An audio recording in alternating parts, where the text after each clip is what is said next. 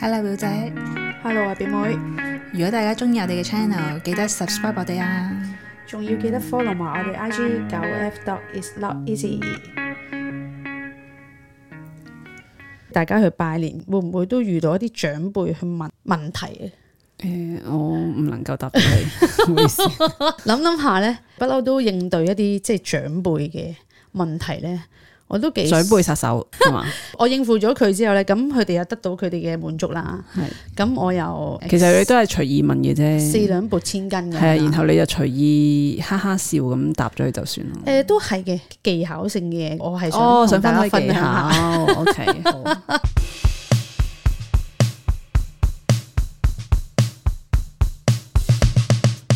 嗱，四兩撥千斤都係我其中一個技巧啦。咁處理長輩嘅時候咧，你又少出去拜年啦。我屋企咧，其實媽咪嗰邊都 OK 嘅。同埋咧，啲長輩唔會同我講呢啲嘅。我哦點解咧？因為你唔應佢，我覺得可能係我唔笑啊哦係啊，咩嘅時候啲人哋就覺得我黑面啊，唔開心啊啊，一係唔就開一係就唔開心，唔開心一係就黑面。係跟住所以咧就去到呢啲場合其實好悶噶嘛，係根本冇一個笑嘅可能性啦。咁嘅時候咪放空咯，我記得好似有一年唔知拜年好耐噶啦，跟住有人係行埋嚟問我：阿妹係咪唔開心啊？咁樣係咯，喺自己世界啫嘛。係啊係啊係啊，但係就會俾外人去咁樣講啦，咁咪大家唔會再同我講嘢咯。都有個係好處喎！你咁 樣，因為冇人去騷擾你嘅世界啊冇喎。錯，其實都係。可能我有我個樣係點啊？我個樣似係應佢啊！你唔係個樣似認佢，你本身已經認緊佢，嗰個能量係咪即係你嚟問我啦？我 welcome 啊 welcome， 不嬲你都係我想好知道向外噶啦。我我係啊我係啊。係啊，所以你係本唔係想喺自己嘅世界入面嘅咯喎。但係其實以前我細個嘅時候都唔係咁噶嘛，即係我細個都會有厭倦我啲親戚嘅時候，即係我都會黑面，我都會，但唔知點解再大個咗啲啦，佢哋開始即係又對我好 welcome 去問呢啲嘅問，可能你覺得黑面，但係你唔係黑面咧。啊你都知道，我咪話我個 friend，哦即係佢明明已經秒佢，但係我我我啲人都會繼續好 nice 咁對佢，係咁樣一樣啫嘛。哦係喎，係喎你自己覺得自己 黑可能呢個就面啫嘛， 可能其實黑面你都係笑啲，妖做咩 啊？即係嗰啲咁樣天哇賦咩嚟天㗎。賦啊！好咁我處理誒長輩嘅時候啦，到今年咧最關心大家嘅問題就係我揾幾多錢一個月嘅。你咪話二十萬，佢盤算你咁啊！前排我阿妹咪結婚嘅，但係佢哋咧好叻嘅問問題到，佢唔係問我幾多錢㗎啦 啲，記者嘅問題嚟喎，呢啲係。佢進化咗啦。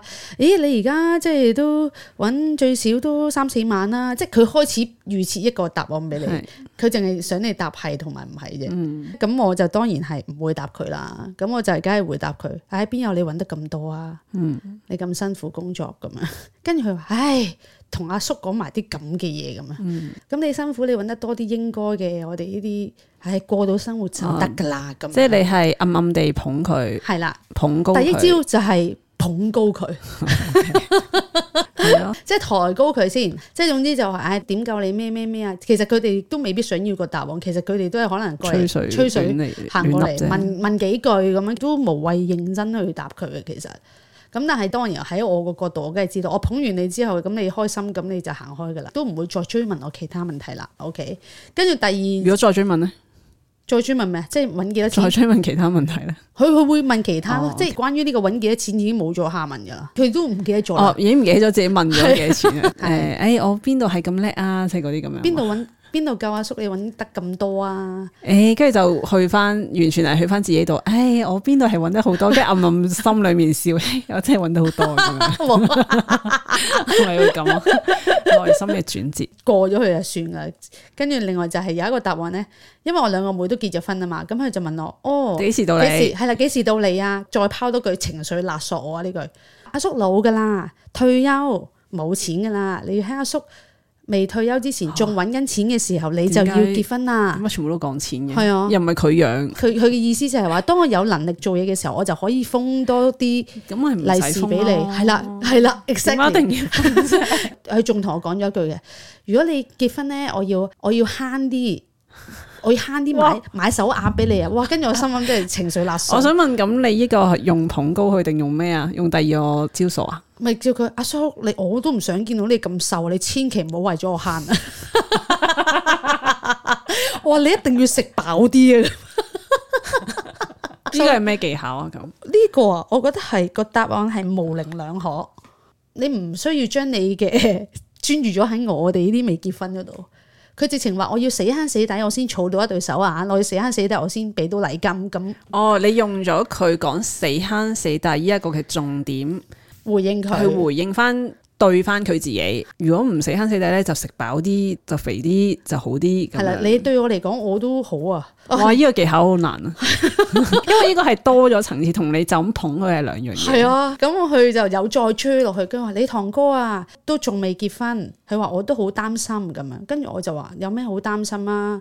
有佢嘅生活，你有你嘅忙碌，唔係㗎，你諗下遲啲將來老咗得你一個好慘㗎。跟住我就話唔係啊，我幾好啊，我見到你同阿嬸成日都鬧交，我就有啲我就覺得咦？咁呢 個我就 反擊咗佢喎。係，我就覺得有啲煩啊。點啊？佢會佢笑話。情趣嚟啫咁樣，哦哇咁又啱，有個人得閒傾下偈又 OK。我話我爸媽冇咗我唔安樂㗎，佢哋冇嘢講㗎。咁你呢一個第三步係咩啊？將拋翻個波俾佢，就講翻你自己嘅問題係啦。啦，其實自己一個更開心，呢個就係三部曲啦，四部曲嚟嘅。四部曲。OK，係啦好第四個係咩咧？咁跟住就係進問階，到底有冇拍拖？我已經籌備咗幾年㗎啦，呢個答案即係你呢四部曲係經歷咗三十五年嘅經驗係啊嘛？ 即係呢呢幾年我係咁樣應付佢啦 OK。但係前年問我有冇拍拖，話有，跟住話唔使擔心，冇問題。第二年佢就問我嘅時候，冇啦，分咗手啦咁樣吓，分咗手咁啊點點點啊，我話冇嘢嘅，咪又揾翻個咯咁樣。到下一年再問我嘅時候，跟住話點啊，有冇拍拖啊？有，跟住話咁有冇諗住結婚啊？咁又未諗到咁快，下年可能你問我，我又可能分咗手咧。 到今年啊，今年佢問我咁有冇拍拖啊？誒、又分咗手啦， 哦，即係呢個係籌備咗幾年啦無限輪迴。係啊啦， 哦，OK，即係你唔需要好認真，純粹即係唔需要陳述事實。係純啦，粹輪迴咁樣，有冇有冇咁就 O K。係啦。再問啲 detail 先，就我哋翻翻去第一部曲就係抬高捧佢佢，係啦，即係如果佢話你再唔揾個你你老咗咧，你就冇人要噶啦。咁咁你點樣捧高佢啊？誒其實佢唔會話冇人要嘅，佢哋啲字眼用得佢好會啲嘅點啊。佢話揾個人陪你都好，唔係啊，如果你話你再老啲，下年都冇個人嘅話，咁冇人要哦啊。咁就冇冇人陪你噶啦，咁樣。係啦係啦咁跟住之後跟你住點就叫樣你捧高望哦佢下啊？，你睇下啊邊個邊個幾慘，因為佢有個妹冇結到婚嘅，哦，OK。咁佢就話你睇下佢孤零零一個孤零。零一個幾慘，跟住我話你跟睇住下你點佢跟住你點啊每個月佢賺啲錢，佢自己使啊，幾開心啊！都係用翻捧嘅一招，捧但係就捧第二個人。係啦，佢話佢中意買咩又得，佢使乜問人啫？佢自己覺得開唔開心，唔通要話俾你聽咩啊阿叔咁樣。 跟住我就有陣時會問翻，咁你覺得開唔開心啊？咁樣拋翻個波俾係佢，啊拋返個油哦即係即係依四部曲其實可以穿插咁樣用嘅。可以嘅， 即係你哦，OK，即係你又開唔開心啊？咁樣跟住佢話：唉，阿叔梗係開心，我有幾開心啊？你睇到你頭先冇笑咁樣，即係其實我係只不過係吹水嘅，嗯，頭先都冇笑咁樣，跟住佢自己喺度 講中咗佢嘅心聲， 可能無心插柳就講中咗，佢要面對翻佢自己啊嘛，咁你人咁多先嘅大佬啊，自己未超佢自己 OK 高招又複雜嘅技巧咯，唔係咁容易去我諗要練習咯，要實踐先得嘅。嗯係，不過譬如細個可能經歷過去問過你，佢知道你唔中意，佢哋已經冇咁直白同埋直出去問。咦，咁你細個個唔中意嘅時候，你係答啲咩噶？唔答咯，黑面咯，哦，你有冇印象之中佢問過啲咩？你會黑面啊？我印象中咧，好似真係冇乜喎。我純粹係可能誒唔知點答，然後就誒，跟、住就冇 答。然後可能嗰個就界定為黑面啩。都冇乜印象。係咯咩會黑？因為我而家已經比較容易啲去處理咧，所以我就冇當係一回。哦，咁你問我屋企人問你咩問題，冇問喎，佢會問我你做緊啲咩咯，咪就係、你你翻但係緊佢咩冇工問過啊？我喎，個中間人變咗係我咯，咁所以咪就係我唔需要答咯，係啦，因為你有我啊，啊 多謝晒。嚟嚟去都係嗰幾個問題，你已經有晒 model Model answer 啦，長輩即係我呢啲咁嘅閒談係 O K，但係我唔係幾中意佢哋去批評或者去評論嗰個人佢嘅生活係點樣。如果佢譬如係同我講啦，佢話：唉，都唔知你一個人誒點、搞啊，擔心評論你即係孤零零咁樣咯，係嘛？係即係睇下一個人就孤零零啦咁係啊樣。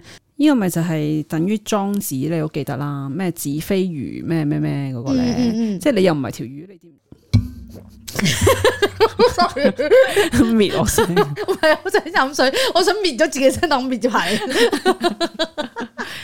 就係莊子，你都唔係嗰條魚，你點知佢係咪真係開心啊？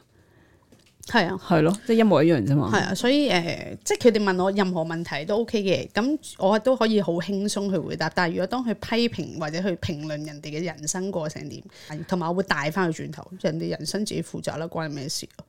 係咯，即係佢過得好同埋唔好，都係你睇表面佢過得好唔好嘅啫喎。你用你自己嗰個嘅世界去到 judge 緊佢究竟過得好唔好咯？即係每個人都係十隻手指，得九隻手指嗰個人咧就一定係好慘噶啦咁樣。你點知佢好慘啫？咪就係咯，係咯，可能佢好開心就係得九隻手指咧。係啊咁，但點知係啫不過我爸媽，即係我爸嗰啲即係長輩，其實佢哋本身即係誒。呃咁當然啦，佢哋問嗰啲即係冇當然佢哋係用自己嘅世界，係啦每應該學每個人都係。我諗啊，全世界應該都有八十 percent 嘅人都係用喺自己嘅世界，喺自己嘅角度去睇事情嘅啦。係咁所以先至會有咁多爭拗啊、judgment 啊咁樣啫嘛。係如果唔係就成個世界好 peaceful 啦， 係咪先？啲人就係靠呢啲嘅大家互相攻擊嚟攻擊去嚟攞樂趣噶嘛。我都係喎，你見到佢哋又係啊好似幾開心咁樣喎，喺個咁嘅話題裏面，佢可能都係同你一樣嘅啫，哦，即係即大係家問後輩嘅三部曲咁樣， 一定要問呢啲嘅。哦， 誒、我可以寫翻我自而家我做咗人哋前前輩輩啦啊，咁你會問人哋啲咩啊？我好少噶，屌，咁你點我做？而家唔係我會思考下先，即係睇下我如果見到一個，我會問佢，即係你你想問一啲深入少少嘅問題。係啦，即係唔係再問譬如我一年見到個親姐照，咁可能我又會問翻我阿叔問我嘅問題。你而我覺得家啊嗯你而家嘅後輩係幾多歲啊？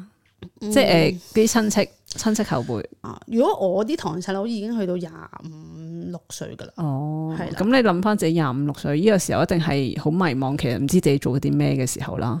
咁嘅時候就可以問下佢，咦？呢份工係咪你中意㗎？咁樣嗰啲咯，哦，你嘅內心係點㗎？真係咪做緊自己？啊即係咁樣就再深係做緊層自己想做嘅嘢啊！知道二十八歲係一個關卡嚟嘅喎，跟住其實可能佢係其中一個聽眾，咦？等我用翻嗰四招嚟對付。係啊， 就係、唉，你你就過得好啦。唉，咁我啊重温下呢四招先。第一招抬高佢哋，第二招答案係模棱兩可嘅，第三招就係叫佢專注翻佢自己，第四招就拋翻個波俾佢。 O K，係啦，如果大家有啲咩技巧上嘅嘢可以應付誒長輩，咁都可以同我哋分享下啦。去我哋 I G 九 F dot is not easy。多謝大家收聽，拜拜。拜拜。